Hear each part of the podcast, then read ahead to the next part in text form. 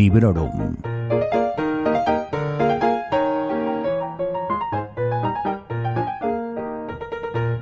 Hola a todos y a todas. Soy Vanessa y os doy la bienvenida a Librorum Podcast. Hace un tiempo que me ronda la idea de grabar este episodio y hace un tiempo también que tenía en mente que quiero grabarlo junto a las dos personas que hoy me acompañan. Y por fin aquí lo tenéis. Un episodio súper especial con recomendaciones de libros que hablan de música. Jordi Mella y Richard Royuela son los responsables del medio Rockzone y muchos y muchas también seguramente habréis escuchado y seguro que sois asiduos a su podcast, el podcast de Rockzone.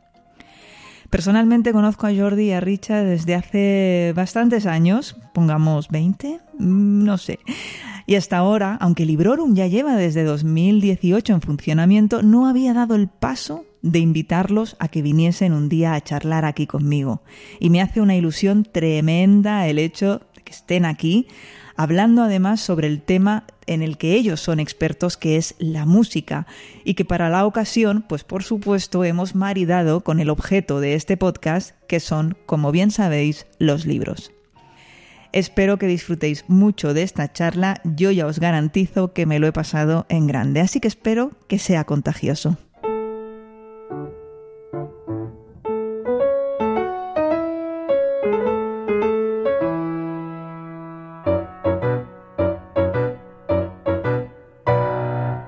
Bienvenidos, ¿qué tal? Muy bien, muy contentos de estar aquí. Sí, te- Cambio de papeles, Exacto. ¿no? Que ya va bien un Hoy poco. somos nosotros los que estamos al otro lado.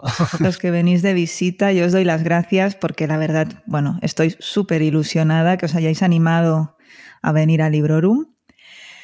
Y bueno, en esa presentación que yo grabo aparte, he anunciado que vamos a hablar de libros, más que nada para que los oyentes de Librorum sepan que seguimos en este territorio, pero también he añadido que vamos a hablar de música, que al fin y al cabo es vuestra área, es el área en la que sois expertos, ¿no? Queráis o no.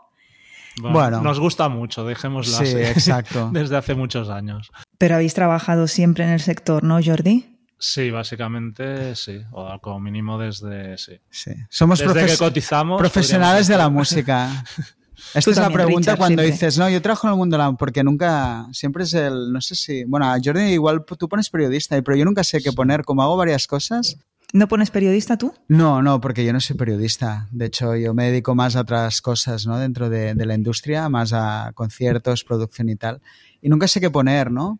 Y cuando dices, no, es que trabajo en el mundo de la música y lo primero siempre te dicen, ah, eres músico. No, coño. Claro. No soy músico. Y siempre en aquello, en la profesión, nunca sé muy bien qué, qué poner, pero sí vivimos de, de la música en el sentido de la Más industria de la sí. música. Sí.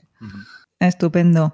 Yo creo que vosotros mismos podríais escribir, a ver, no unas memorias, porque aún sois, somos jóvenes, pero sí un buen libro de batallitas, de anécdotas, sí que nos saldría, ¿eh? Supongo que sí, pero yo tengo dos problemas. Uno, que tengo muy mala memoria y nunca he ido tomando notas de cosas que podrían igual ser interesantes en un libro. Y luego también creo que realmente, al menos la época que hemos vivido nosotros, no hay tanto aquello morbo, cosas así. Salseo, que- salseo. Salseo que den para un libro. Sí, una de las cosas que se notan, yo tengo un poco mejor de memoria, Sí. creo que él, pero una cosa que nos falta, yo creo, a los dos es la disciplina de un día también ponernos. Sí, Yo, desde luego, sería incapaz. Necesitaría a alguien que me. un negro, como Un- un- tantos Sí, un negro, algo así que. Un o que como mínimo alguien con el que cohacerlo, ¿no? Siempre. Una de las cosas que quiero hacer un día, quiero hacer un libro del hair metal, pero nunca me decido. Bueno, Y es tal. muy habitual, ¿eh? Que los libros estos de los que vamos a hablar, de hecho, Ya. haya más de un escritor, sobre todo cuando Sí, quien sí. escribe el libro Pero- es el artista, Pero bueno, necesitan. Pero sí que es verdad que una de las cosas, y es una pena, que ha cambiado, o sea, desde que empezamos a escribir, que esto sí que hace ya unos años, realmente la relación con los músicos, los Mm. entrevistados, cuando una banda viene a tocar. Antes había una relación como, no- no sé si estrecha es la palabra, pero tú al músico lo veías, hablabas con él, incluso podía después de una entrevista estar ahí haciendo una charla ya de Informal. informal, eh, que había mucho menos medios, con lo cual se sabía que aquella entrevista tenía una importancia mucho más eh, vital de lo que es ahora, ¿no? Con lo cual sí que daba pie a vivir momentos más cercanos o personales, Mm. divertidos, tal, cosa que ahora es imposible. De hecho, ahora a veces que Jordi y yo montamos bolos. Si no fuera porque tú lo pides, es que ni te presentan al músico. O sea, hablas con el tour manager, que también creo que ya es un tema de cortesía, ¿no? De que venga al Claro. menos, oye, este es vuestro promotor, pero... ¿Por qué este- creéis que pasa Bueno, eso? porque la sobreprotección, yo creo que el músico es el- la gallina de los huevos de oro y es el que hay que sobreproteger. Que luego, por otro lado, ese mismo es el que lo estará engañando. Bueno, es igual, ahí entraríamos en otra historia, ¿no? Mm, mm. Pero sí que es, bueno, el músico está aquí. También es que, claro, antes era un tío de tu edad, ahora un músico ya no, eh, podría ser casi tu hijo, ¿no? En algunos casos. Pero sí que es verdad que es todo como muy... Y ahora también las redes sociales ha hecho Sí. mucho. O sea, hay mucho miedo a, ya no a que te A cancelen, pero que cualquier cosa que digas que, bueno, se malinterprete o una foto en un momento dado pues te haga quedar mal y entonces pues intentan crear un entorno en que Exacto. el riesgo sea el, el mínimo posible. Sí, y es una pena, ¿eh? porque a veces después de algún bolo con alguno, yo que sé, que Sí. estás tomando algo ya relajado en el camerino, que no hay prisa, siempre salen conversaciones Que están chulas, bien, que sí. están bien, ¿no? Claro. Pero eso ya ha pasado a mejor vida. Sí. Pues una pena porque También los músicos unos- son más Dime. aburridos, ¿eh? yo creo, en general. ¿Sí? O sea, Sí. lo- tú entras en un camerino, ya seas eh, a veces que eso que hacemos de promotor o como periodista, ves a todo el mundo con su ordenador o su tablet o su móvil. Lo primero que Mm. preguntan ya no es dónde está la cerveza, sino cuál es el wifi, la clave. Y son entornos, eso, muy asépticos, muy profesionales, que en cierta manera está bien, pero que dan poco pie a historias igual interesantes para eso, para unas memorias o... o Ya, bueno, luego hablaremos de Motley Crue y daremos Sí, el contrapunto sí, a es- esto, ya eso, eso lo vamos a dejar para más adelante, pero bueno, sin duda que saldrían, si os animaseis, unos libros tan interesantes como los que vais a recomendarnos hoy. Y vamos a empezar ya, si queréis. Vamos con un ensayo que yo lo tengo aquí, que es, es un ensayo escrito por Stephen Witt. Eh, se titula ¿Cómo dejamos de pagar por la música? How Music Got Free. Y os voy a leer la ficha técnica, nos la quitamos de encima. En la edición en español tiene un subtítulo que dice El fin de una industria, el cambio de siglo y el paciente cero de la piratería. Lo edita Contra, tiene unas 320 páginas. En español se editó en 2016 y originalmente se escribió en 2015. Richard, cuéntanos qué encontramos en este libro. Pues, a ver, a mí en general me, me gusta mucho, como he hecho yo, más allá de periodismo, he trabajado en la industria, me interesa mucho la, la industria musical, ¿no? De siempre. Entonces, eh, obviamente llevamos unos años ya, o, o décadas, podríamos decir, de, de que todo ha cambiado, especialmente la de la música. Y el libro este, realmente, como es esto, es el es la zona cero de- del cambio real de, de la industria con los MP3, la piratería y todo esto, ¿no?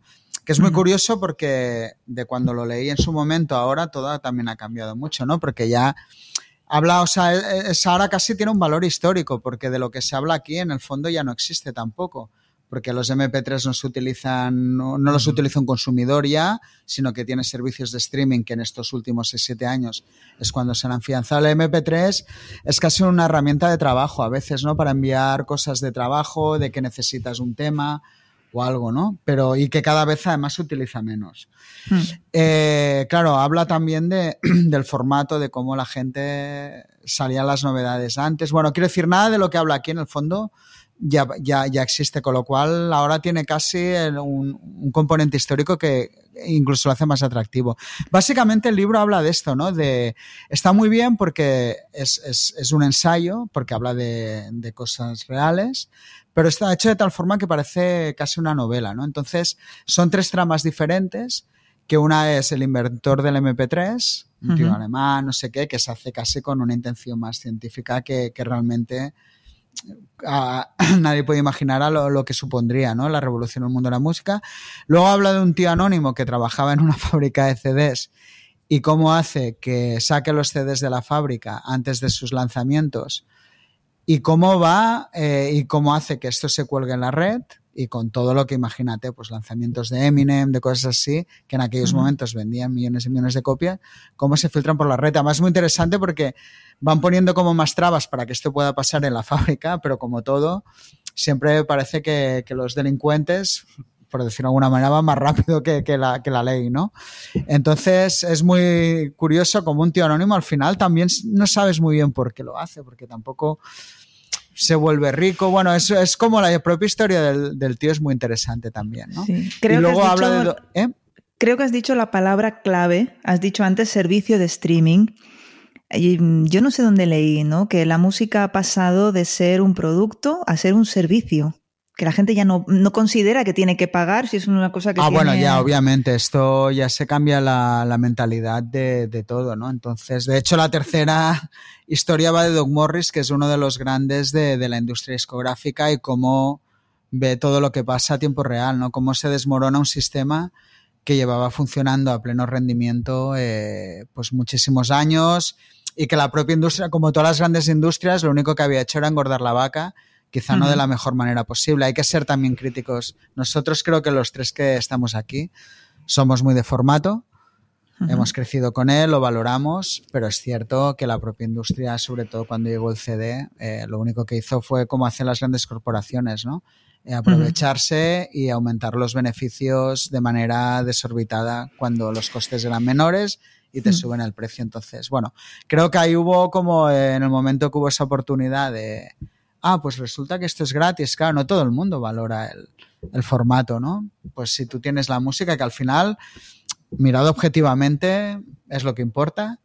Claro. Sí que es verdad que hay discos que siempre lo relacionarás con, con sus portadas, sus fotos, o incluso el momento nosotros ligado a cuando lo compraste el disco, ¿no? Porque hay muchos discos que tienes el recuerdo, que eso son vivencias muy chulas también. Y tanto, ir a la Virgin, por ejemplo, que escuchabas el disco y podías claro. escucharlo antes de comprarlo. Quien dice a la Virgin dice a cualquier tienda sí, pequeña o que a lo de mejor discos. querías tres y te podías solo comprar uno. Es que claro, todas estas Claro. cosas, entonces recuerdas que escogiste aquel, a veces eh, te equivocabas, a veces, bueno, no sé, cosas de este tipo que, que sí son vivencias, ¿no? Entonces y creo el libro que disfruta, explica muy bien... disfrutabas más de un disco, creo yo. Lo, lo escuchabas más en profundidad sí. y lo reescuchabas, porque como te había costado un dinero y tampoco tenías en casa una biblioteca tan amplia como ahora, que tienes infinito, ¿no? Es, eso también, Pero bueno, es que a nivel también... sentimental había, perdona, había mucha menos oferta también. Es que ahora, claro, sí. eh, ahora es como en los últimos también 20, 30 años desde, desde la llegada de la tecnología se ha democratizado mm. el poder grabarte tu propia música en casa. Necesitas, antes tenías que ir a un estudio, gastarte un dinero, que alguien te lo editara. El proceso era entrar todo en un sistema profesional, aunque tú fueras amateur. Ahora ¿Y es tanto? al revés. Cualquiera hay chavales que pueden hacer auténticas virguerías. Que de eso indirectamente habla uno de los libros que he escogido yo. Pues. Guay. luego... Qué bien. Entonces, es que es un cambio de sistema. Realmente creo que ya cada vez, y un poco vuelvo a lo del libro, o sea, a lo mejor lo, lo hablamos hace siete años, esta conversación tendría más sentido. Pero es que ha cambiado ya todo tanto en los últimos años, que es que hablar de viejos sistemas nuevos es como si comparáramos cuando nosotros comprábamos música, pues por cómo funcionaba la música en los años 20, cuando la música grabada prácticamente no existía, ¿no? Entonces creo que es que lo tenemos muy presente porque es el que hemos vivido una generación, hmm. porque sí que ha supuesto el, el boom de, de, la música, digamos, pop, entendida como popular, pero ahora se consume de otra manera. Y yo en esto soy bastante, al final, las nuevas generaciones tienen que hacerlo como ellos se sientan a gusto, como lo hayan vivido. Y yo ya lo he vivido como a mí me ha gustado. Pues que los demás Tampoco vas hagan. a poder hacer gran cosa para frenar. No, y es que al final. Una evolución. Es que. No, o sea, ya no es una cuestión de que les pueda explicar, es que no lo van a entender porque no saben a lo que me refiero. Claro, Así que claro. esto es lo que he vivido. Sí que creo que es una pena, porque a mí me encantaba, ¿no? Cuando salían esos grandes discos que vendían millones y los seguías con excitación, ¿no? Yeah. La carrera y tal, y veías, bueno, era otra manera de, de vivirlo y tal. Pero el libro realmente, yo ya te digo, voy leyendo bastantes libros de industria, o los que puedo. Uh -huh. eh, también me gusta leer libros de sellos, sobre todo cuando también están muy hechos a nivel de cómo pues van creciendo, ¿no? Esas famosas historias de un tío que empieza en un sótano y acaba teniendo un gran sello. Pero este creo que es el mejor que... Justo ayer era el cumpleaños de Jordi, le, le regalé uno. Anda. Que es la fábrica de canciones, que también creo que lo sacó contra, me parece. No, Vale. es de Reservoir Books, creo. Bueno. Y es muy chulo también sobre cómo el arte de, de hacer una canción y que sea comercial y hacer de ello una industria, ¿no? De, Ujú. Y bueno, todo ese tipo de libros realmente me encanta. Pero este creo que es el, si, si tuviera que escoger uno sobre ello, es el que más me gusta por, por cómo está escrito, cómo las his- tres historias las sabe confluir el tío. De hecho, vino de promo y tal, ah, y todo. Lo pude ¿Ah, sí? entrevistar a Barcelona, sí, tengo el libro firmado y todo por él. Qué gracia. Y realmente el tío era más interesante en el libro que, que en persona. Pasa con músicos también. También pasa con músicos, pero bueno, estuvo, estuvo guay. Yo me lo leí en verano de 2017, me lo, lo compré para Carlos, pero luego él me dijo, léetelo porque te va a interesar.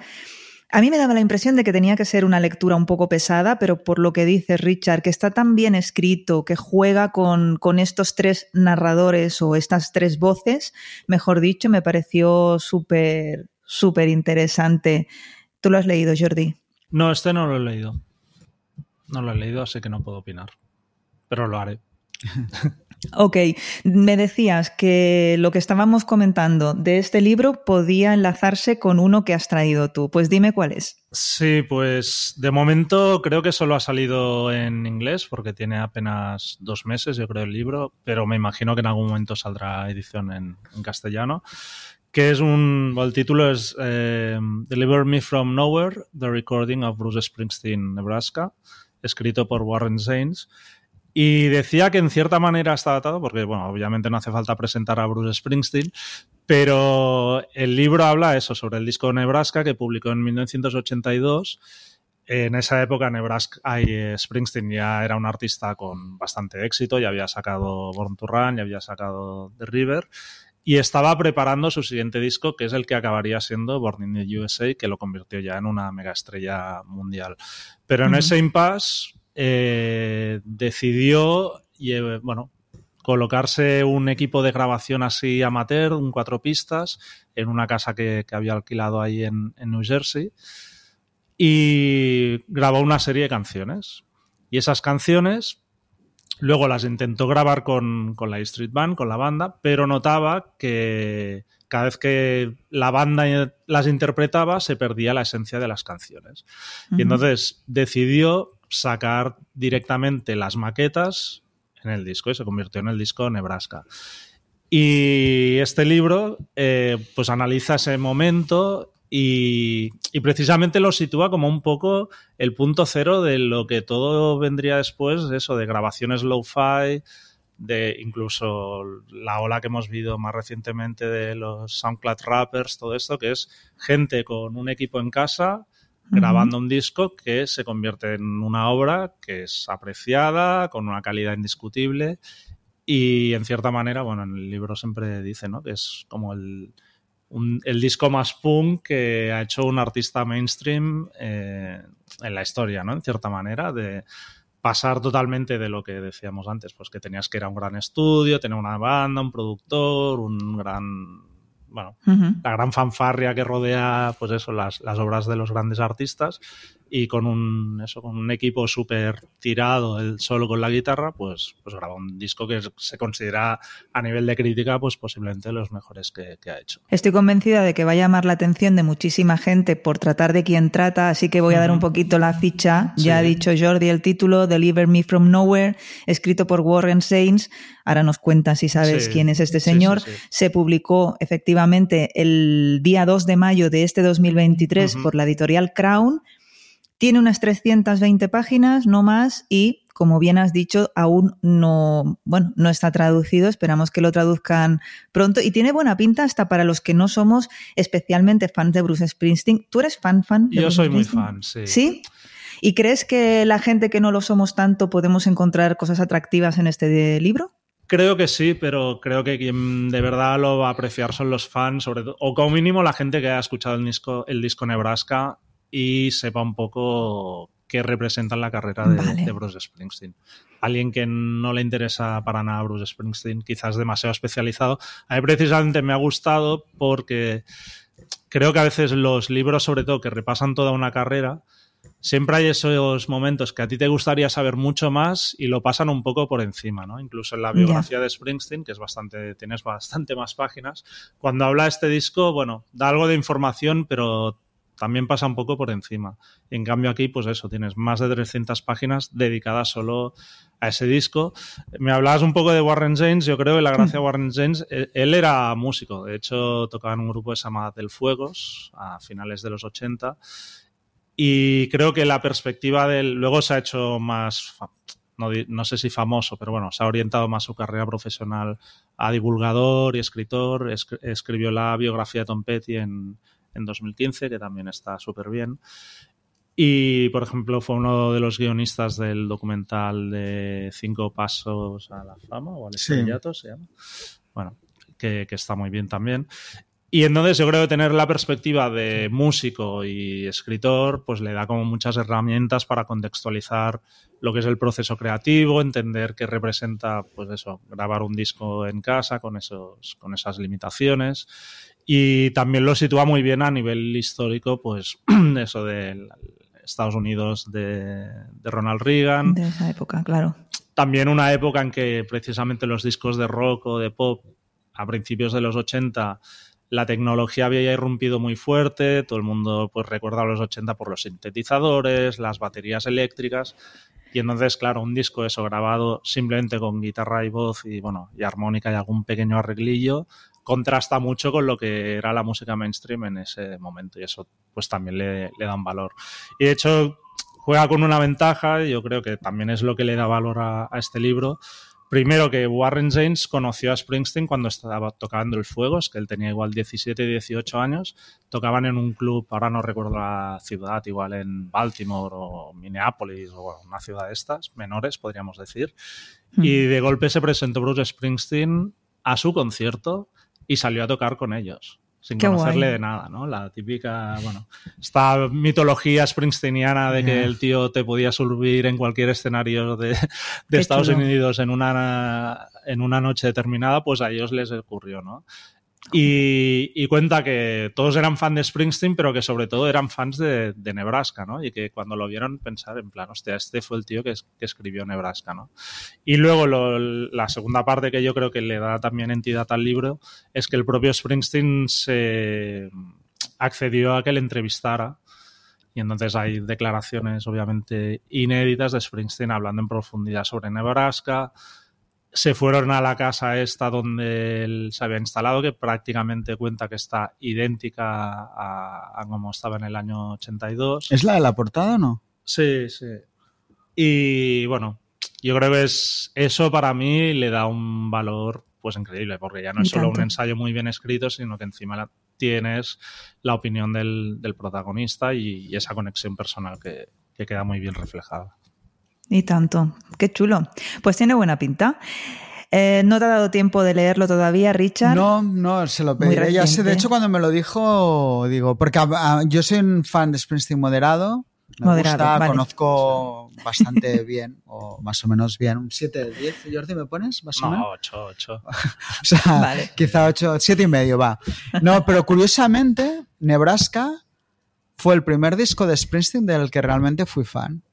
Qué guay. O sea, te interesará mucho por el libro, qué, porque realmente se escapaba mucho de lo que yo oía, pero creo que tiene mucho que ver con la crudeza que transmite el disco, que es un disco de guitarra armónica y voz, creo que ni nada más, ¿no? No sé si hay ni percusiones ahora. Bueno, hay algún, xilófono, una pequeña mandolina, pero bueno. Pero sí, realmente es... Y, fue un disco que me enganchó mucho porque es que las canciones son muy buenas y están interpretadas con mucha... Bueno, supongo que es la presión de a veces Sí, vos, él cuenta eso, que hizo un disco sin saber que estaba haciendo un disco. Y a veces ahí es donde está la magia, ¿no? Y más de un tío como él, ¿no? Que en un momento dado.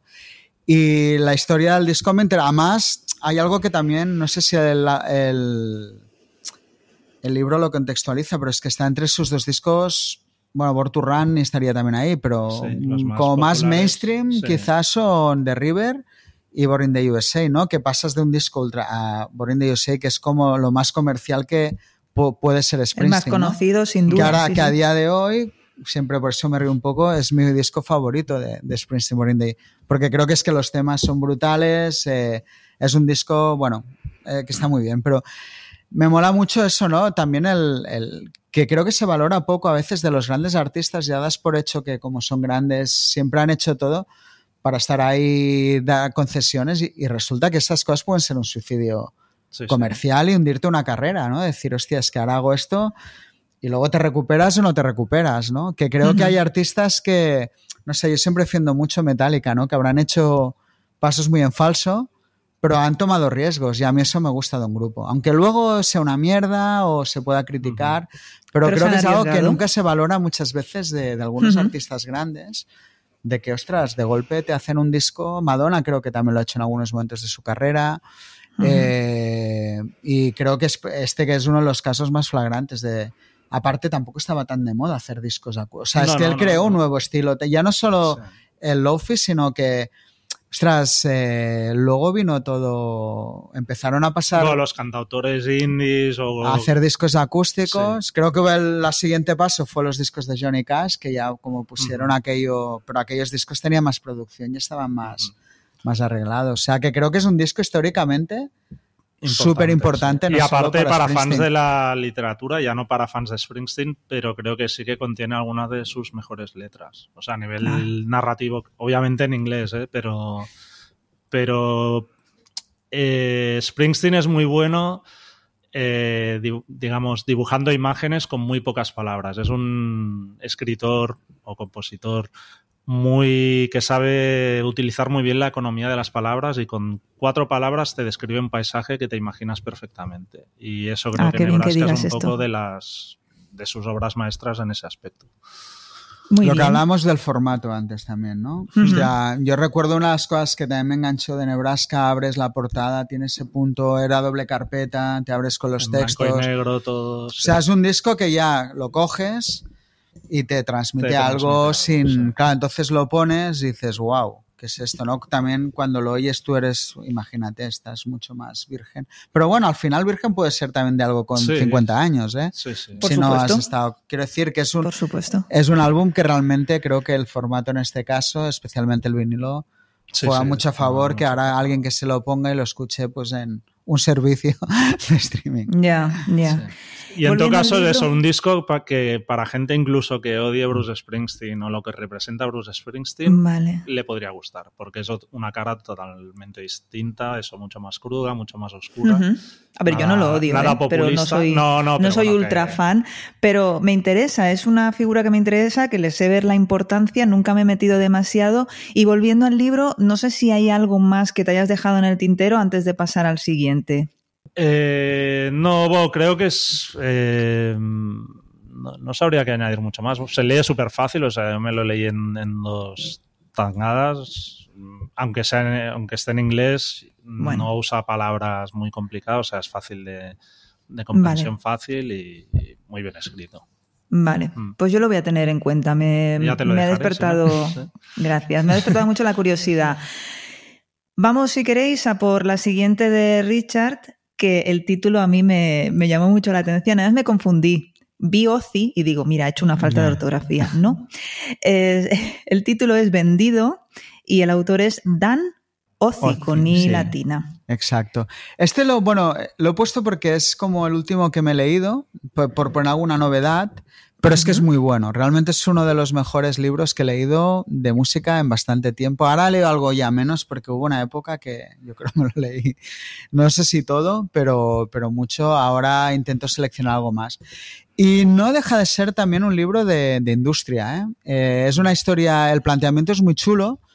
Habla de. porque coge un poco el, el último gran periodo de, de ventas de, de, discos, ¿no? Que va pues del 94 a la última década, al 2003, que fueron los últimos años realmente donde las ventas de discos eran eh, muy, muy potentes, ¿no? Entonces habla un poco de, se llama Vendido, porque habla de lo que sería la escena punk, ¿no? Cómo empieza con Green Day, que es el primer grupo punk, digamos, que, que dio el salto. punk entendámoslo en un sentido amplio de la palabra, sí. que, que ficha por una multinacional y tiene éxito, y explica otros 11 casos de bandas que parten de, durante todos estos años de, de, de la misma base. Habían tenido un pasado independiente, más o menos fuerte, depende de cada banda, y en un momento dado dan paso multinacional, ¿no? Y luego explica lo que pasa, porque luego, como todo, eh, siempre la famosa frase, ¿no? Que siempre la digo y porque me encanta, en el documental de Dandy Warhols hay uno de los tíos, en Dick, que dice, hostia, es que la industria de la música se basa en que uno de cada diez, o sea, de cada diez discos que saca una multinacional, nueve fracasan, y ese uno que triunfa es el que cubre todo lo demás, ¿no? Que venía a ser un poco y decía, ¿qué clase de negocio es este que hay un 90% de fracaso, ¿no? que viene un poco, casi enlazaría con el primer libro. Pues aquí habla de 11 discos con los cuales casi por la proporción, todo, sí, sí. realmente creo que triunfar masivamente, me parece que hay dos o tres. Sí, um, My Chemical. My Chemical 2 Blink. y Blink, exacto, Sí. tres. Creo que son los tres más fuertes, porque habla de Jimmy Wall, pero la época primera de que no triunfan. Entonces, bueno, habla un poco de, de eso, de cómo les va. Y lo interesante son dos cosas para mí, que es, claro, cosas que ahora también eh, hice la, la crítica al libro hace poco y lo ponía, que igual ahora pueden sonar a cuento chino, pero realmente la integridad de la comunidad punk de grabar un disco para una multinacional era como venderse. De ahí el, título del libro, ¿no? Es que este grupo se ha vendido. Algo muy irónico, porque si nos fijamos, los grandes estandartes del punk rock, Ramones, Clash, Pistols, todos grabaron para multinacionales sus discos, ¿no? Entonces, quizá tiene más que ver con el enlace con la escena hardcore de principios de los 80, que ahí sí que fue un movimiento creado desde el indie. Pero, pero está muy bien, pues, cómo las bandas de golpe, cómo gestiona cada una, cómo se les echa encima a la gente, los fans y todo esto. Y luego cómo gestionan el meterte en una gran corporación, cuando tu vida ha sido vivir en el submundo, por decirlo de alguna total, manera, ¿no? Claro. Y ahí, ostras, se crea un, porque se crea un, bueno, en cada, cada caso es muy interesante de ver cómo las bandas mm, gestionan todo eso, las dos, ¿no? Realmente suele ir bastante unido. Si ya no gestionas bien eh, ser criticado, creo que Green Day es el único Hmm. caso que un poco, hostia, les jodía de que era un grupo muy grande, la escena de San Francisco y tal, y incluso a nivel ya mundial habían hecho cosas y cómo se les tiran encima. Pero también es una actitud de llega un momento que dice, mira, pasó y tengo que hacer lo mío, ¿no? Pero hay otros que no la acaban de superar, ¿eh? O no Mm. saben cómo pasar, eh, cómo hacer esa transición a, a ser un grupo grande, ¿no? Y ahí te das cuenta de que al final, muchas veces, la música solo es un elemento más que hace que una banda triunfe, ¿no? Hay mil factores, entre ellos a veces la propia actitud de la banda, ¿eh? Que hace que, que un disco pueda funcionar, ¿no? Cómo quieres promocionarlo tú, como tal, la importancia de que un single conecte con la gente o no, porque a veces los que nos escuchamos tanta música, hostia, vaya temazo, ¿no? Pero es un temazo para ti, pero no tiene a lo mejor un elemento que tú crees que sí tiene para conectar con el gran público, ¿no? Bueno, es todo como una ingeniería y el libro está súper bien escrito, está traducido ya. Sí, eso veo. Está traducido por Ainhoa Segura, eh, editado en España por Neo Person, con Sí. unas 450 páginas así. Sí, no Recuerdo, es- se llama. Vendido, el autor es Dan Ozzi, y es una, es una novedad y la verdad que pinta súper bien. ¿no? De hecho, hemos pedido entrevista porque hay otro tema que Mm. molaría, porque hay, o sea, que hay 11 ejemplos. Yo creo que están escogidos, me gustaría preguntárselo, por discos realmente que con el tiempo, todos ya en su momento, algunos en su momento, otros con el tiempo, tienen el estatus de clásico, ¿no? Pero es que hay otros miles de ejemplos de bandas que pasó lo mismo, ¿no? Bandas incluso grande o que venían o muy veteranas, pues desde Bad Religion a pasó con All también, eh, que- o sea, había muchas bandas que esto también pasó, ¿no? Y me gustaría, quizá podría dar pie a un segundo libro de discos ya más menos influyentes, pero que también, porque es que debe haber historias absolutamente increíbles. Realmente un libro también muy chulo para saber eso, cómo funciona las cosas dentro de, de la industria, pero vistos desde los ojos de una banda en la mayoría de casos. Tiene muy buena pinta. ¿Tú lo has leído, Jordi? Sí, este me lo dejó un amigo que se lo había comprado hace unos meses en Estados Unidos y lo, lo leí en inglés también y sí, sí, me, me gustó muchísimo y, y de, de hecho me enteré como que había salido ya la, la traducción cuando lo acababa de, de leer, pero está muy muy bien y sobre todo... Lo bueno, recomiendas también. Sí, sí, sí. Y sobre todo eso para la gente que, le guste pues eso, la escena punk rock, post-hardcore, tal, pues disfrutará porque estará muy familiarizado con, las bandas. Con las bandas, con los discos de los que habla y, aparte, bueno, que hay testimonios de, muchos de ellos. Y sí, una, una época muy interesante que, claro, nosotros vivimos además en primera persona, porque es que muchos de estos grupos pues fueron portada a la revista. Yo creo que a todos, a todos los entrevistamos, de todos hemos hecho reseñas, o sea que te toca como muy de cerca y, eso está muy bien. Que una de las cosas sí me permite, que creo que mola mucho, y le decía que me sorprendió mucho que, que, editaran el libro en España, ¿no? Traducido, o sea, que también para el libro musical estamos viviendo una época de oro. Hay un pero de ¿eh? oro, de oro, de oro, de, de, porque es que salen ya muchísimas cosas traducidas, ¿no? Hay editoriales que están arriesgando mucho, creo, ¿no? o que hay un trabajo realmente que va más allá del empresarial, porque ya miras tú, mm, sacar libros así, hasta qué punto, ¿no? Puede... Tanto de la industria como biografías de artistas que para nosotros tres son lo más, pero para el gran público... Exacto, ¿no? y, esto, ¿no? Y realmente es súper de admirar, ¿no? Esto, bueno, ya hay editoriales, pues esto, Spom, Neo Sounds, Contra también está haciendo cosas muy chulas, libros... Bueno, Blacky Books, eh, Reservoir Books también está haciendo... Bueno, y hay más, hay más pequeñas, ostras, que no quería decir mucho nombre porque siempre te dejas. Bueno.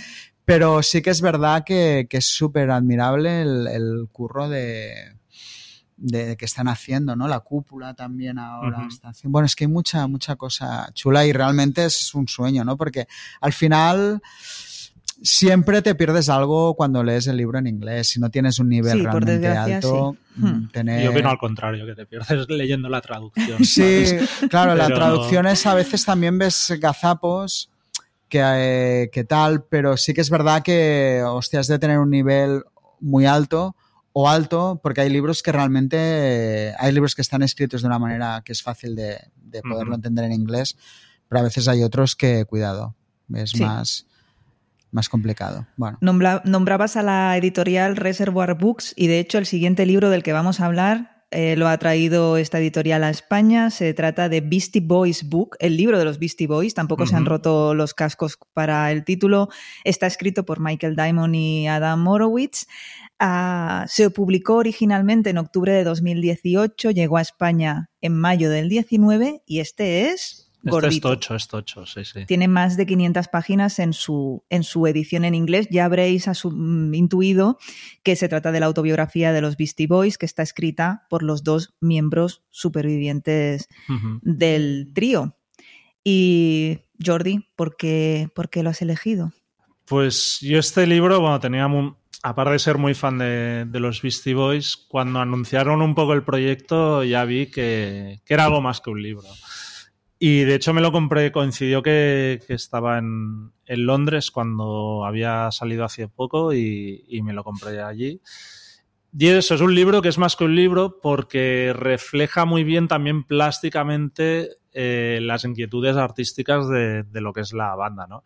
No es la típica biografía de nací el año tal, no sé dónde y nos juntamos, sino que está intercalado esos detalles más biográficos con testimonios de gente de su entorno, pero luego de repente pasas la página y hay una receta de cocina o hay una lista de canciones que había, bueno, con títulos diferentes que habían estado pensando, o un cómic. He leído precisamente que incluye, pues aparte de las típicas fotos que puede incluir este tipo de libro, ilustraciones originales, cartas manuscritas y, como dices, el testimonio de gente de la tele como Amy Fowler o, sin ir más lejos, Wes Anderson, ¿no? Sí, sí, Spike Jones, que también era gente de pues un personaje su entorno.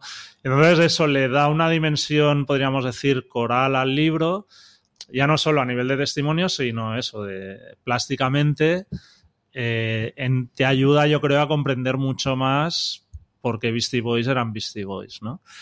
Y, creo que no, no, es fácil. De hecho, me costaría encontrar otros ejemplos, ¿no? De, que un libro simplemente en cómo está construido a nivel, pues eso, plástico o gráfico, eh, le dé esa dimensión que, te ayude a comprender la esencia de, de un artista o de, de, una banda, ¿no? Creo que está uh -huh. muy, muy logrado. De hecho, decías lo del nombre que es poco original, de hecho luego sacaron al cabo de un tiempo eh, Beastie Boys Story, que era una especie de espectáculo, está en Apple TV, creo. Uh -huh. sí, es como una especie de representación, un show entre el stand-up y la conferencia. Conmovedor a tope también, con es divertidísimo. visuales y pero... tal, que creo que también, uh -huh. que de hecho está dirigido por Spike Jones, si no, si no sí. me equivoco. Que bueno, te entra en ese universo un poco loco y muy ecléctico de lo que es Beastie Boys. ¿no? Entonces son sí, dos sí. piezas complementarias que, que creo que está muy bien y bueno, Súper a mí me gustó mucho el documental, ya digo, momentos divertidísimos, luego también obviamente como es un homenaje al miembro fallecido que se me ha ido el nombre. MCA, ¿no? Eh, sí. Adam Yaut, vale. Sí, bueno, están Eh, los sí. nombres... eh, cada- Sí. nombre artístico. Sí. sí, Y lo- sí. Y, y bueno, muy chulo, narrado en primera persona, como digo, con sus momentos conmovedores y demás. Eh, si tuvieses que elegir docu o libro, o, como, o son complementarios, como decías, que Son complementarios. Yo quizá me gustó más el, el libro porque en el docu quizá los vi en algún momento un poco sobreactuados. ¿Sí? Que es algo que a mí siempre me molesta un poco y que los americanos tienden tienen cierta tendencia a, a eso. Pero bueno, Pues- creo que el libro es como más... Mira que dicen que los que sobreactúan, sobreactúan son los actores y actrices españoles, ¿no? Que siempre Hombre, hacen la broma es- con eso. Sí, esos también, pero al final son, son actores y actrices. Pero yo creo que los personajes, no sé, cuando se entrevistan a músicos o a ciertos músicos, o a, no sé, en general tienen esta tendencia al- a dar el espectáculo, que está bien porque es divertido de ver, Hmm. pero no sé, a mí me, me irrita un poco a, a veces, ¿no? Que se metan tanto en el personaje y no sean como más naturales. Pero bueno, y el libro aparte es que es divertido, o sea, hay anécdotas muy, muy divertidas y te ayuda, pues, lo, lo dicho, a entender muy bien qué son Beastie Boys. Yo este me lo he apuntado para regalárselo a Carlos, sobre todo, que sé que le va a encantar. Sí. Y el documental, ya digo, lo- bueno, yo lo vi porque él lo puso y sin yo ser gran conocedora del grupo, lo, lo disfruté, Lo disfruté bastante, sí. Aparte es un libro, es objeto bonito de, de tener, de poder, aunque ya te lo hayas leído, pero de vez en cuando abrirlo por Tenerlo como tenerlo. coleccionista, aunque Sí, bueno, sí, sí, lo que hablábamos antes de la cantidad de libros sobre música que ha salido. De hecho, la idea mm, primigenia de este episodio, que lo iba a grabar yo sola, pero luego quise, quise que vinieseis vosotros, eh, fue a raíz de que gente decía, bueno, que hay muchos libros sobre música, yo publiqué una foto con toda la colección y aún creo que yo tengo pocos, porque hay un montón. Hay un y montón, sí, mm, sí. a mí me cuesta enterarme. De hecho, me los encuentro muchas veces por sorpresa en las librerías, cosa que también me hace mucha ilusión. Pero bueno, por eso me ha ido también que vengáis para recomendar cositas. Muy bien. ¿Algo a añadir No, sobre que lo ha hecho. Solo del libro añadir una cosa que me parece brillantísimo, es del prólogo de que lo hace Ed Rock, ¿no? Creo. Sobre MCA, ¿no? O sea, la página y media esa, cómo describe el personaje, es absolutamente brillante. O sea, me quedé de decir, es el mejor prólogo que he leído en mi vida. Creo que, o sea, ¿cómo puedes definir a una persona con la que has convivido tanto, tan, no sé si compleja, ¿no? Pero con tantas aristas como tenía. Y es, me pareció, aparte que es muy entrañable, me pareció brutal, ¿no? Y el resto, pues lo que ha hecho Jordi, es que yo creo que es más que un libro, ¿no? Es, es como un poco la caja de bombones de Forrest Gump, aquello que nunca sabes lo que te vas a encontrar las- en la siguiente página, ¿no? Porque Sí. estás leyendo algo súper y de golpe eso te aparece o la receta de, de chulo. cocina o pero mola mucho, ¿no? Porque Mm. es que realmente acabas Bueno, un poco como los discos suyos. ¿no? Exacto, es que es un reflejo de lo que es la banda y lo bien cuidada la edición, ¿no? Claro, Sí, y sí, era un libro caro, creo, pero que a veces Era un libro también- caro, sí, porque es que incluso el grosor de las páginas o el tipo de papel que utilizan cambia de, de un capítulo a otro. Bueno, o sea, está es normal que sea la- más la caro. Entonces a Es veces esperable. vale la Sí. pena. Y esto. O sea que nada, nada más, ya lo ha hecho Jordi todo. Muy bien, pues seguimos con tu tercera y última recomendación por hoy, Richard. Eh, ¿Qué es? Que es Hammer of the Gods eh, de Stephen Davis, es el autor. Eh, lo he escogido un poco, bueno, lo típico, como supongo todo el mundo imaginará, escoger tres libros ha sido una tortura. Al final intentas decir, oye, pues uno clásico, uno tal. Este es clásico porque se escribió en 1985 85. y, Y va sobre... Led Zeppelin. Muy bien. Sí, de hecho hay Led Zeppelin, un Authorizer. No sé si tengo una edición de bolsillo que encontré hace muchos, muchísimos años en Londres. Básicamente lo he escogido, pues eh, hay otros libros clásicos. Uno hubiera sido uno de los que va a hablar Jordi, así que que como ya vi que lo ponía en su lista, que creo que es un libro que nos ha marcado a todos. Pero lo hice por un poco lo, clásico, porque antes de que lo que hablábamos del boom, ¿no? Hace muchísimos años no había libros de música, pero es que ni las versiones inglesas, o sea. Y Hammer of the Gods era un libro que tú en las revistas siempre veías referencias a él, ¿no? Sobre cómo era la vida de una banda de rock, todas las burradas que hacía Led Zeppelin en, en su vida, ¿no? En los backstage, los aviones, todas estas cosas que claro, hablamos de una época donde la información llegaba pues como llegaba o por filtros, ¿no? Entonces el propio libro se fue, bueno, al menos creo que muchos lo fuimos mitificando, ¿no? Decir, pero ¿qué contará este libro, no? ¿Sabes? Que siempre tal, ¿no? Sus historias con las drogas, las groupies, el satanismo, la magia, bueno, la magia negra, tal. Y claro, es, te vas creando tú mismo una propia, como esas pelis que no podías ver, ¿no? Y que te hacías tú mismo casi la idea de cómo era, ¿no? Pues este Hammer of the Gods creo que es el perfecto ejemplo de esto, ¿no? De un libro donde la mitología sobre él, al menos aquí los que vivíamos aquí no teníamos acceso a, conseguirlo, tampoco la gente iba a Londres, es que claro, era, no era fácil, no tanto. pues lo tenías mitificado hasta que un día vas y te lo, te vas a Londres y casi lo primero que haces es buscar el puto libro, ¿no? De todas maneras, este sí que está traducido al español para quien le interese. Hay una traducción El otro día lo hablamos con Jordi y digo, ostras, yo ya lo tengo hace tantos años y tal que ni me he preocupado de, bueno, y, Lo he buscado y es eh, la editorial Manontropo que no me ah. suena de nada, es un nombre italiano. Sí, a mí me suena esta, pero esta debe estar descatalogada esta editorial, creo que ya no. No lo sé. Yo buscando, buscando encontré esta traducción de 2008, quizá en alguna. Ya. ¿Y cómo lo han traducido el título? Eh, el, pues no lo sé, Led Zeppelin, Hammer of the Gods, vi yo. Igual, no lo vi traducido, vi eso. Que, que, estaba en español y, no es demasiado. Bueno, hace 15 años, ¿no? Sí, 2008. Bueno, el título es que es muy icónico también, ¿no? Ya mm. la gente mm. no vale la pena ni traducirlo. Y bueno, básicamente cuando lo lees, cuando ya lo lees, tú ya tienes un poco más de información de todo, ya ha pasado esa fiebre de, de quererlo leer, ¿no? Del, del, misticismo. Pero bueno, es un muy. Ya tienes más información de Led Zeppelin, bueno, muchas otras cosas, ¿no? Pero aún así el libro es muy entretenido. Creo que también por el valor histórico, ¿no? De un libro de de, en aquella época. Incluso las formas de escribir, de encarar, son muy diferentes a como es ahora, que esto es otra cosa muy curiosa también, ¿no? Como también ha evolucionado el propio estilo de escribir sobre música, ¿no? Y es un libro un poco un Nebraska, ¿no? Sin muchas florituras, donde se explica cosas. Siempre se dijo que tenía un punto muy sensacionalista, es probable que lo tenga, ¿no? ya lo eh, daba la época y el tipo de banda, ¿no? Por eso, entonces tampoco, no sé hasta qué punto las historias son ciertas o no, o tal, pero tampoco te lo planteas mucho, ¿no? Quizá ahora si lo volviera a releer me da un poco de pereza, ¿eh? De decirlo. A veces pierde. Pero igual algún día lo hago porque, claro, igual lo leí hace ya muchos años, o sea, te estoy hablando tranquilamente 20 años a lo mejor o más. Entonces, pero bueno, recuerdo que me sentí feliz de haberlo leído y digo, bueno, por fin lo he leído.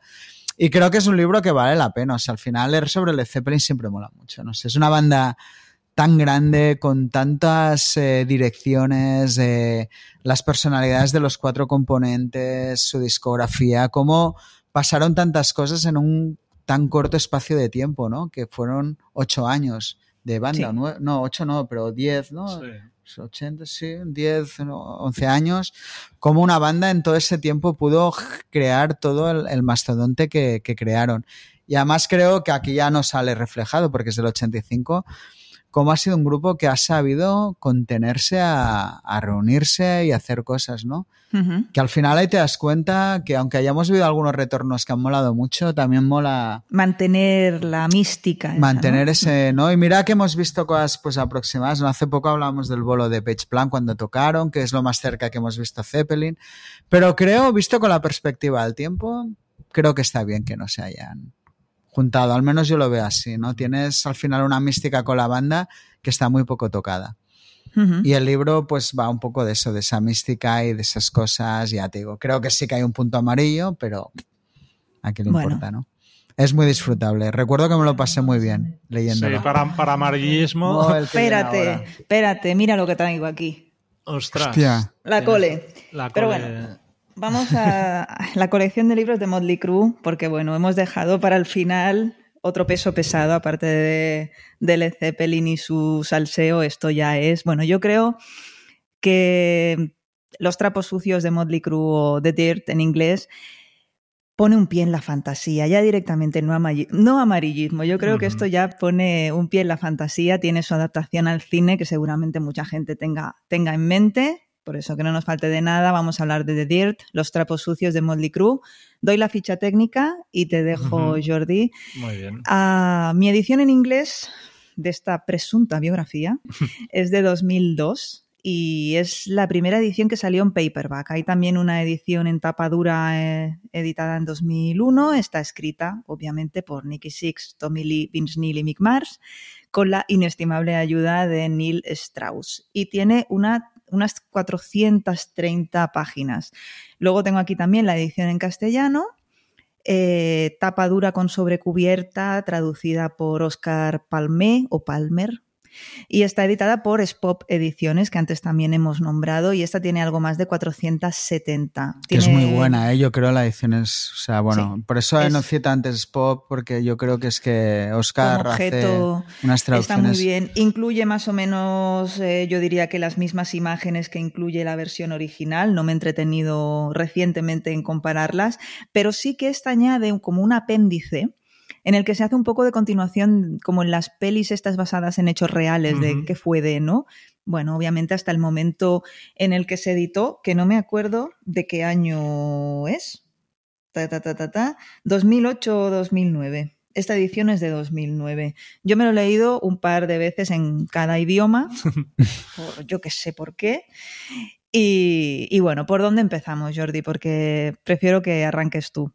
Bueno, yo tengo la primera edición en tapadura de 2001 ¿Sí? y a ver, para mí marca un poco lo que sería el libro de música moderno, en cierta manera. Eh, como mínimo, por... A ver, Neil Strauss era un... hay que contarlo todo, era un periodista que venía de, de Rolling Stone, había escrito en Spin también. En el 98 ya había sacado una, la biografía de Marilyn Manson, que también hubo bastante polémica y...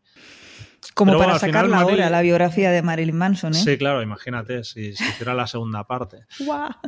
Pero bueno, a mí la biografía Manson sí que la veía, o sea, fantasía total. De Sí. hecho, Neil Strauss es un tío como muy fantasioso. Tiene algún otro libro que también tengo, uno que se llama El método de Game, que es sobre todo el mundo eh, de los coaches de seducción. En Estados Unidos, pues es una industria bastante Uh, potente y el tío ha acabado, de hecho, De eso, dedicándose a eso, básicamente. Sí, sí. Y a ver, es un tío eso, que, que tiende a la fantasía. En el caso de Manson, yo lo estaba leyendo y decía, hostia, es que habrá cosas que sí, pero se notaba demasiado novelado. Yo creo que la gracia de Dirt es que el estar como contada en formato un poco de historia oral, donde son ellos los que hablan, le da un punto de veracidad, aunque es verdad que, que habrá muchas cosas que son más imaginación que, que realidad, pero bueno, que, que está bien. Y, decía que marca un poco el, para mí, un, un punto dentro de lo que es el libro de música moderno.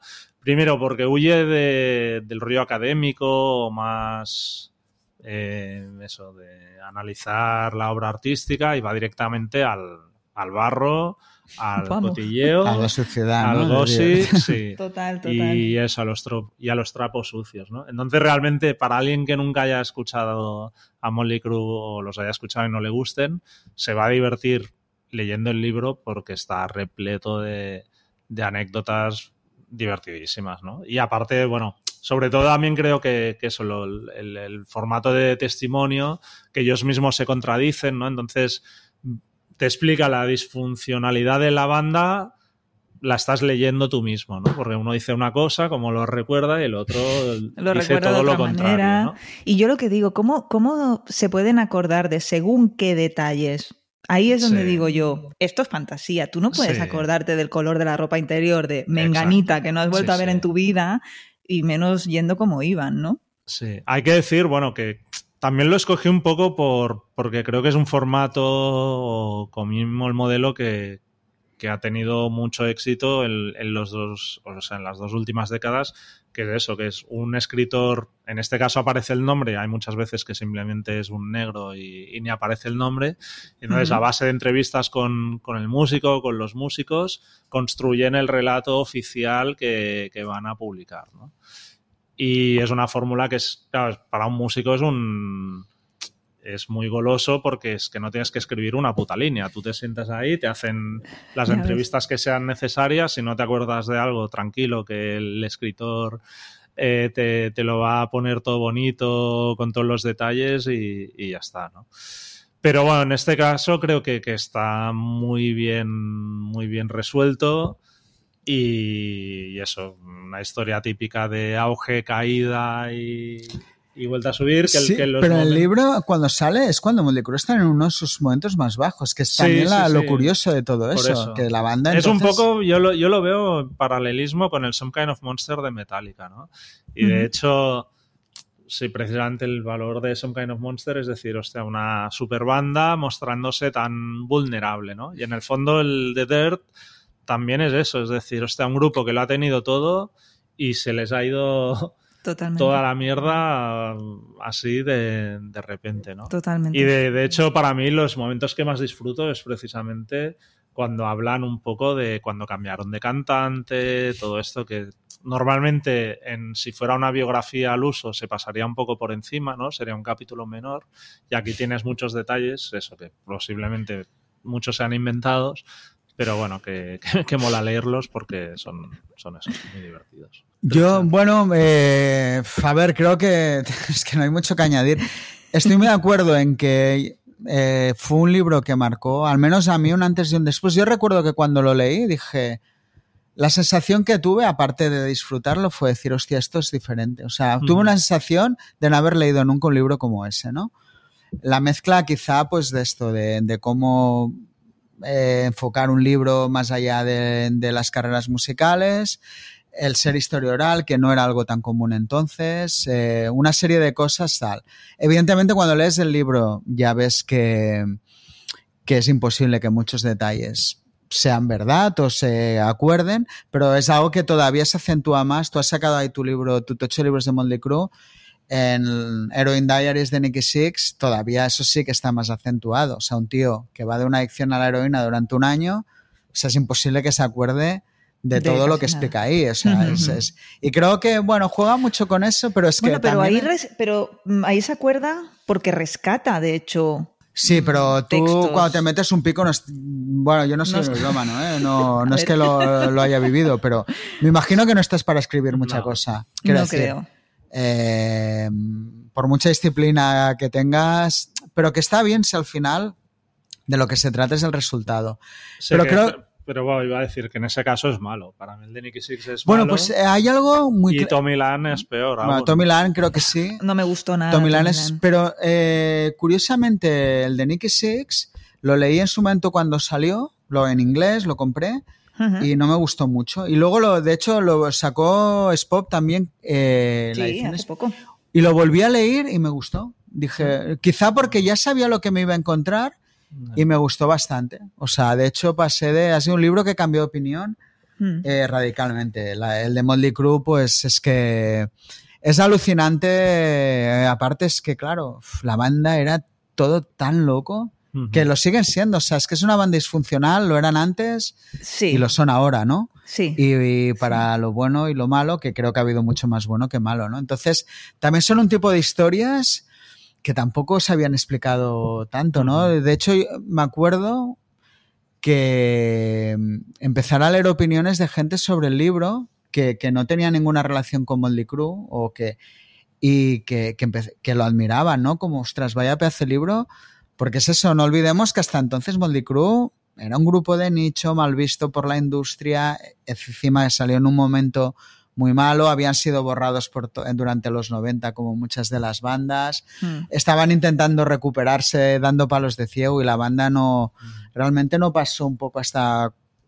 creo que se reunieron todos en plan bien, creo que fue en el 2005, 2006. 2005, sí. 2005. 2005, que fue un poco el momento de resurrección de la banda como banda clásica, pero en aquel momento el grupo estaba, no sé ni si Fatal, estaban sí, sí. todos en aquel momento. No, no Tommy Lee creo que ya no, está- no estaba en la banda, bueno, que era un momento muy curioso para sacar un libro, también el visionario que lo vio, ojo, eh, decir, ostras, ahora voy a sacar esto, una banda luego- que se veía como algo muy del pasado, tal. Mm. Y Y, luego la el peli que de- les, les ha dado una inyección Bueno, de la peli es lo popularidad que ha y hecho que el grupo se haya juntado, ¿no? La, la demanda de, de tal.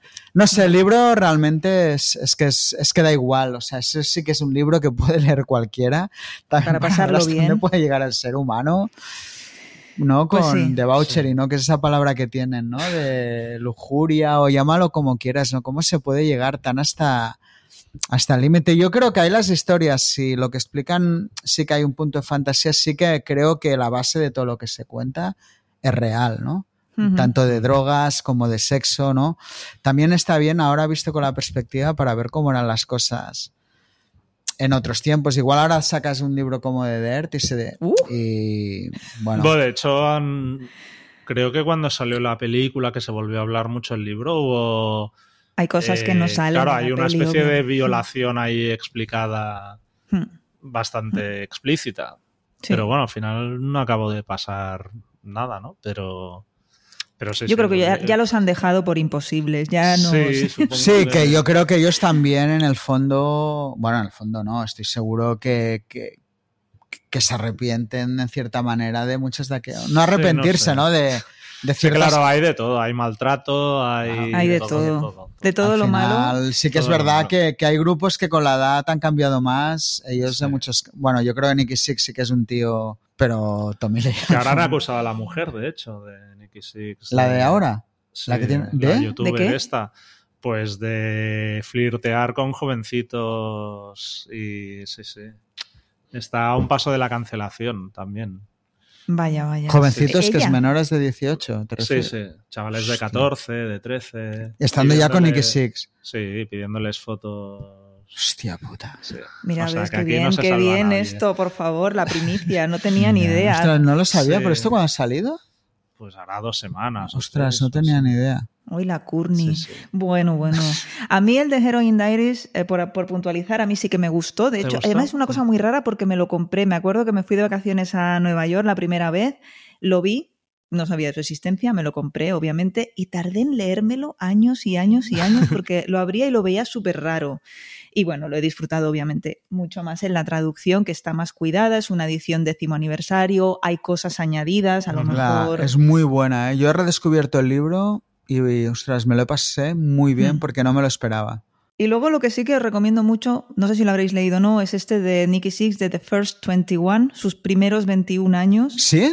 Ostras, yo he pasado porque digo, no debe ser, o sea, Pues está muy chulo. Mira, a mí no me gustó mucho, sobre todo cuando empieza, ¿no? Eh, habla de eso, de decir, cuando dicen, ahora me... ¿Cómo fue esto? Cuando hicieron el no gira de... Ellos firmaron como que no se iban a volver a juntar sí. nunca más y luego rompieron ese acuerdo y dijeron, pues ahora vamos a hacer esta gira que es la que hemos visto este, hace unas semanas. Pues empieza diciendo, íbamos a hacer una gran gira por estadios, no sé qué, no sé cuánto, y llegó el COVID.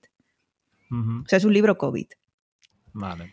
Él cuenta que se ha ido a vivir a Montana, creo, no sé dónde. pero no va de sus primeros años. Sí, sí, entonces a partir de ahí dice, bueno, pues ahora que estoy aquí viviendo en la montaña como el abuelo de la Heidi, pues os voy a contar mi historia.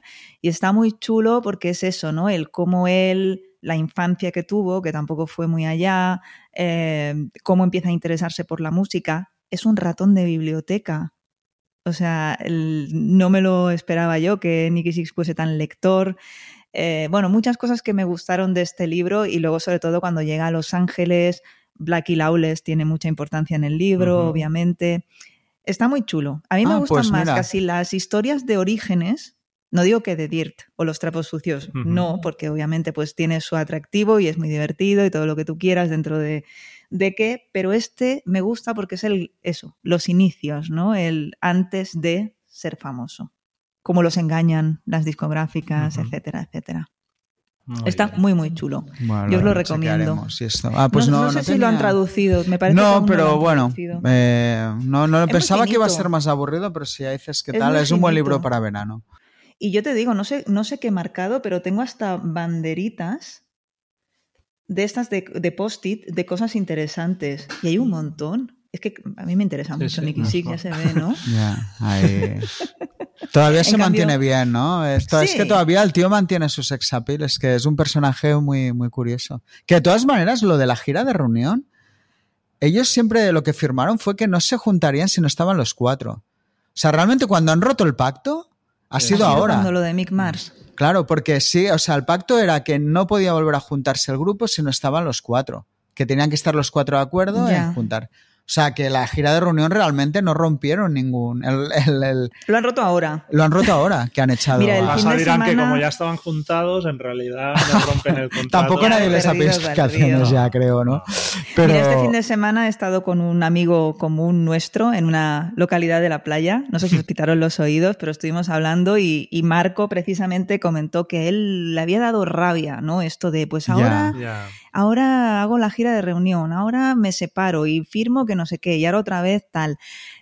A mí me da igual. Es que en serio, me ya, da yo igual. paso bastante estas cosas. Creo que todo forma parte del circo, del Sí. show, y yo voy a pasármelo bien y, y me lo pasé bien, quiero Ya. decir. Yo si hubiera tenido un grupo en vendidos, podría haber estado el mío tranquilamente. No me hubiera importado. Nunca me importó que los grupos. Es que esto No. me hace gracia grabaran para multis o hicieran, yo qué sé, al final lo que te llega. Tienen que comer. ¿no? La gente tiene que comer. Sí, que al final el mensaje de la música, no sé, ¿no? Me, yo me, me distorsiona muy poco lo que hay detrás. Al final lo que me llega es lo que me llega. Hay algunos casos que puede que sí, Hmm. Pero al final lo que hay detrás de una creación, o sea, me puede interesar leerlo, pero no me va a hacer que sea más, o sea, manos o que lo hayas grabado con tal o con cual, ¿no? Y Moldy Crew mola. Bueno, es que necesitas grupos así, es que esto es el final de una era, realmente. Total, Total, total, total. O sea, total. aquí sí ¿Y qué te, qué te pareció el John Five? A mí me gustó, me pareció un poco, también creo que lo puse en la crítica, me parece. Es cierto que hay momentos que se echa en falta el sonido de Mick Mars porque creo que ha sido un elemento muy infravalorado en el grupo. Las guitarras de Motley Crue, ¿no? Cuando al final las guitarras en un grupo de un estilo Motley Crue son... Creo que Mick, Ma- Mick Mars tenía un sonido, pero es verdad que, que John Five lo ha hecho bien. En algún momento se le va el virtuosismo, porque el tío es tocón y tal, el sonido no es el mismo, pero creo también que les ha dado un punto de energía muy, muy interesante al grupo, que creo que con Mick Mars ya no lo podían tener. Y también creo que es el mérito de que haya sido un tío que se haya adaptado a ellos, que tampoco Mm. es fácil llegar allí a adaptarte a Moldy Crew, no, que a veces también parece que es ponerte a tocar y No, meterte mira, en John- ese berenjenal. John También has lo pasó fatal. ¿Eh? John Corabi lo pasó fatal. Claro, quiero eh, ya decir, también dicho, eran otros, fatal. pero sí que es Ya, verdad que las dos partes parece que se han acoplado bien y ya está, es que quizás lo que hay, es que también a mí me sabe muy ver a, a- no ver a Mick Mars, pero es que peor me sabe verlo que saliera como estaba. Sí. Es que al fatal. final estás viendo una persona que está sufriendo en un escenario. Hmm. Bueno, Dices, se lo ha bueno. tomado fatal. De hecho, ayer salió la noticia de que tiene un sofá. ¿Os habéis enterado de lo del sofá? El sofá no, no estoy al tanto del Un sofá. sofá tiene, Mick Mars tiene un sofá que lo tenía conservado así con plástico para que no pierda la esencia. Un sofá, no sé si era del 85, y ha dicho, a tomar por saco, lo pongo a la venta. No sé si lo ha puesto en Wallapop. Ya. Supongo que no. Sí, no sé qué hay detrás. Pero de el esta historia. despecho, el despecho. A ver, me imagino que asumes que el grupo no habrá actuado de la mejor manera posible, pero tampoco lo sabes. O sea, es que no lo sé, eso es lo que hablamos. Ahí son Bueno, historias son ya. todos unos personajazos y supongo Claro. que ahí los puñales van en todas las direcciones. Ya, Lo que me llama la atención es que a estas alturas del par pasen estas cosas tan, tan bestias, ¿no? Decir, hostia, ¿cómo ahora os peleáis de esta manera tan salvaje? Que sigan generando interés también, porque Sí. te, te retrotrae un poco toda esta movida, los feud entre los miembros Sí, de una banda, sí. ¿no? Pero a mí me da un poco de pena, ¿eh? De o sea, ver cómo... A A mí mí, también sobre todo, me parece en gente ya mayor que dirías, tienen la vida solucionada, ¿no? Un poco como pasó con Black Sabbath también, que dices, Sí. estas señores, que ya son abuelos, todavía están con estas Ya, puñetas. de, hay si veces... toco, no toco, no sé. Sí, Es sí, muy sí. curioso Un cómo... poco al- más de generosidad. También una vez estaba a pensar decir, es que igual, claro, llevan un ritmo de vida que de, de hecho en Deder lo cuentan un poco, que necesitan que entre pasta Ya, continuamente. Y entonces se pelean eso, por un 2% son capaces de, Ya. de matar y de quedar como... Jolín, pero ¿para qué quieren tener 10 coches de lujo? Pues claro, que se vendan ya 5. lo- claro. Pero no te lo los planteas, tienen, claro. No te planteas que porque tienes 10 los tienes. O sea, Los tienes y ah, punto, desde y no te planteas Sí, yo en creo que además de eso, la, o sea, la vida de millonario cada Es vez está más cara. Sí, sí, no, no, es que claro. No, no, Nosotros eso es porque no- por- claro. Nosotros porque no lo somos. Pero te pones a hacer un poco de, de cuentas, ¿no? Antes lo típico, la mansión del millón de dólares, es que ahora te vale igual 50, Claro. ¿sabes? Todo Bueno. se ha ido Bueno, de- como la propia vida nuestra, pues llevado a... Sí, sí, Pasa sí. que ahí si bajas de estatus... Claro, y claro. bajar de estatus es como, bueno, no, no, no lo llevan bien. Y eso que ya, o sea, todo el tema drogas, todo esto ya está como muy superado, entiendo. ¿Tú crees? Pero sí, Porque yo creo, que, Nicky Six sí, pero ¿tú crees que Tommy Lee no sigue haciendo alguna cosilla? Sí, pero no al nivel, Sí, yo creo, no, de... sí. o No le sea, al aguantaría final el También es, ver- cuerpecillo es lo que sí que es cierto, casi de todos, es el que veo que está envejeciendo más. O sea, es el que se le empieza a notar. O sea, está muy bien de cuerpo, pero la cara se le ve Está muy castigada. castigado, cosa que a Nicky Six o incluso Vince Neil no se les ve tan castigados. De, Bueno. Vince Neil está gordo, Bueno, Sí. gordo, ojo. pero ahora hasta- ya no está tan gordo. No está tan gordo. Además es que, hostia, tú imagínate que a ti te pongan por contrato que tienes que adelgazar y ponerte en forma para no sé qué. Yo me muero de vergüenza, ¿eh? Ya.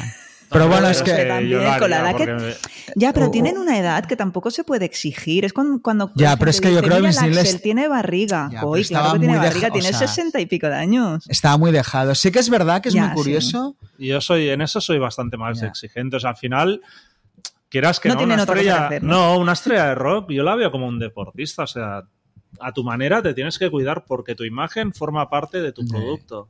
Bueno, mira y para mí no es lo mismo está, ¿no? ver a un, eso, un Axel Rose súper gordo que, bueno, ahora está un Está poco bien. pasadito, pero bueno. Tiene barriga. aceptable. Porque es que, claro, si, o sea, tú si todos se dejan ir, tú imagínate, ahí sale la banda de los gordos, ¿sabes? Claro. O sea, ¿eso qué coño es? No, no es verdad. O sea, yo estoy muy de acuerdo. O sea, y al entonces final... me parece injusto que haya unos que se le ocurren y, Y otro que pase de todo. no A mí sé. me parece que tienen que dar una imagen y que tienen que tener resistencia física sobre el escenario. bueno, que en sobre el caso todo de- porque es, o sea, una cosa va ligada a la otra. En tu el caso de físico Axl te va a condicionar como cantes y como. Pero en el caso de Axel Rose demostró sobradamente que, que tiene resistencia física para hacer tres horas y media de show como Sí, hizo en Madrid, sí. que yo estaba muerta de cansancio y el tío estaba guau, guau, corriendo para arriba y para abajo. Bien. Eh, obviamente sí que hay que tener en cuenta, bueno, pues también la edad, que, que bueno, que hay que ser un poco más permisivo. Aunque Sí. también puedes decir, si te vas al terreno de Jordi, que también puedo estar muy de acuerdo, si Duff McKagan puede, tú también puedes, ¿no? Bueno, y que a Claro. ver, yo entiendo que hay cuerpos. O sea, tú si te fijas ya, Vince, el de cuando lo ves en la primera gira, que es un tío súper delgado, allá en la Porque gira Doctor muy lo empieza- niño. O sea, En Doctor Feelgood ya, sí. ya gana, ya lo ves como Sí. más corpulento. O sea, de- bueno, hay gente que tiene más tendencia a engordar. O sea, Sí, que a cierto pero punto bueno, no le puedes pedir a todo el mundo que sea Evidentemente. como. Pero, sí que hay unos mínimos. O sea, está claro que los Rolling Stones, si Mick Jagger estuviera ¿Gordo? no sería. Imagínate, Claro. imagínate. Pero tienen una cosa a su favor. ¿quién? Son niños de posguerra. Ya Y- nac- eh, crecieron así medio desnutridos. los escuálidos, ya. Lo tienen a su favor eso. Eso Puede puede, ser, ser, puede ser. sí, es un buen detalle. Y marcaron un estilo. Si te das cuenta, el ser niño de posguerra marcó un look para que luego las bandas de rock quisieran ser todos figurines. Si no hubiesen nacido en esa época, a lo mejor ahora estaríamos diciendo que ojalá Axel estuviese más gordo, ¿no? ¿Quién sabe? ¿Quién sabe? Bueno, Sí, no hablamos, eh, no sé, que no es un podcast sobre dietas. Bueno, aquí se habla de todo, no hay problema. Eh, lo que sí, si tenéis algo más que decir sobre trapos sucios de Dirt, por cerrar, mm, recomendado a todo el mundo. Yo lo único que diría que es como un, podríamos decir, un producto que a priori es, podría ser considerado menor dentro de lo que es la marca o la industria que rodea una banda de música, cómo puede convertirse en un producto clave para reivindicar, relanzar. O sea que al final la literatura dentro de la música rock puede tener una importancia muy bestia dentro de la carrera de, un grupo y creo que el caso de Dirt lo, es, mucho. es, el mejor ejemplo. Sí, hombre, los libros o las se han convertido en un elemento más mm. de, la carrera de una banda, o sea, o los documentos, bueno, ahora se han añadido los documentales. Quiero decir, ahora los pasos, antes era como el disco en directo, era como el Zoom, ¿no? Cuando una banda tal, ahora ya necesitas... Como no se venden discos hay que vender otras cosas. Sí, pero ya no solo por vender, ¿eh? sino de, eso de... Te da la importancia. De, la narrativa o el relato de, por dónde quieres orientar tu carrera, ¿no? Y decía antes lo del docu de, de Metallica también. Haces como más, entre comillas, sinceridad. O cuanto más muestres tus miserias, más vas a empatizar con la gente que ya no te verá como esa figura odiosa de millonario tal, sino dirá, hostia, pero si es más desgraciado que yo, ¿no? Y entonces yo creo, sí, eso a la hora de relanzar una carrera o tal, funciona. Lo mm. vemos en otros casos, ¿eh? yo que sé, en, pues en Van Damme o este tipo de... No, es verdad, cuando hacen algo que se presenta en su, cara más, su cara más baja, pues la gente empatiza y se relanza. Pero bueno. Pues con este broche de oro, con estas reflexiones tan interesantes, vamos a poner fin al episodio y antes de deciros hasta la próxima, eh, no sé si queréis contarnos algo en lo que estéis metidos, si queráis compartir o si queréis recomendar otro podcast. Bueno, por recomendar, recomendaremos el nuestro, que además tú has participado, que ahora estamos de hecho en periodo así de, vacaciones, pero en septiembre volveremos con la cuarta temporada del podcast de Rockzone. Que Cuatro temporadas. Sí, cuarta temporada ya. son programas así también de tertulia, debate, normalmente sobre una banda o un disco. Y nada, que es un proyecto que empezamos por aburrimiento durante el confinamiento y que le hemos pillado afición y por suerte la gente está respondiendo y muy contentos. Muy contentos. Y, proyectos próximos, vacaciones. Esto es lo que yo. bueno, es lo que yo quiero ya en mi verano. Ahora ya, tirarme a la piscina un par de semanas. Hay otro podcast que podríamos recomendar que es el de Noyas Atravidas. Ah, bueno, este es el de Mija Zoe, sí, que tiene, tiene su podcast. De hecho, Vanessa, mira, tú podrías venir un día. Ya, pero entrevista a mujeres que están relacionadas con el mundo de la música. Y bueno, del arte, no creas, ¿no? Porque hemos tenido maquilladoras y tal. Ah, pues ¿eh? sí. O sea, sí pues que puedes estar, aparte que te tiene bastante aprecio. Sí, es un podcast, bueno, también un proyecto que sale un poco de, bueno, salió como unas ayudas para proyectos y se, se, hizo, bueno, se miró de hacer un podcast de ella que entonces tenía, ahora tiene 14, entonces tenía 12, 11, de ella entrevistando a mujeres de, de la industria de la música, pero ahora es que es un poco del entretenimiento, ¿no? De, o Entonces su madre Sara es quien lleva la parte técnica, quiero decir, yo aquí no hago nada. Soy, estoy como tiene que ser, ¿eh? Y es un podcast totalmente femenino, pero no feminista. Yo creo que es más femenino en el sentido de, exponer la cantidad de mujeres que hay en la industria ya haciendo todo tipo de trabajos. ¿eh? Entonces, ha habido desde músicos hasta mucha chica de producción, que ahora hay muchísimas. Berta de Popular 1. Pues, maquilladoras, de pioneras como Berta o con Sol Saez, o sea, un amplio espectro de, de, mujeres. Y a Zoe se le da fenomenal. Y Zoe está ahí poco a poco cogiendo carrerilla. Yo le digo que se suelte más. Tiene ¿eh? una soltura increíble. Sí, sí, sí, sí, Muy bien, pues. Pues nada, gracias por recordarlo. Nada, muchísimas gracias a ambos por pasaros por Librorum y espero que esta vez no sea la última. Ya se nos ocurrirá. Tú, cuando quieras, Silvas, que ahí estaremos. Sí, libros no paran de salir, o sea que. Exacto. Para mucho. pues muy bien, hasta la próxima. Gracias. Vale. Muchas gracias. Gracias, Vanessa. Hasta luego.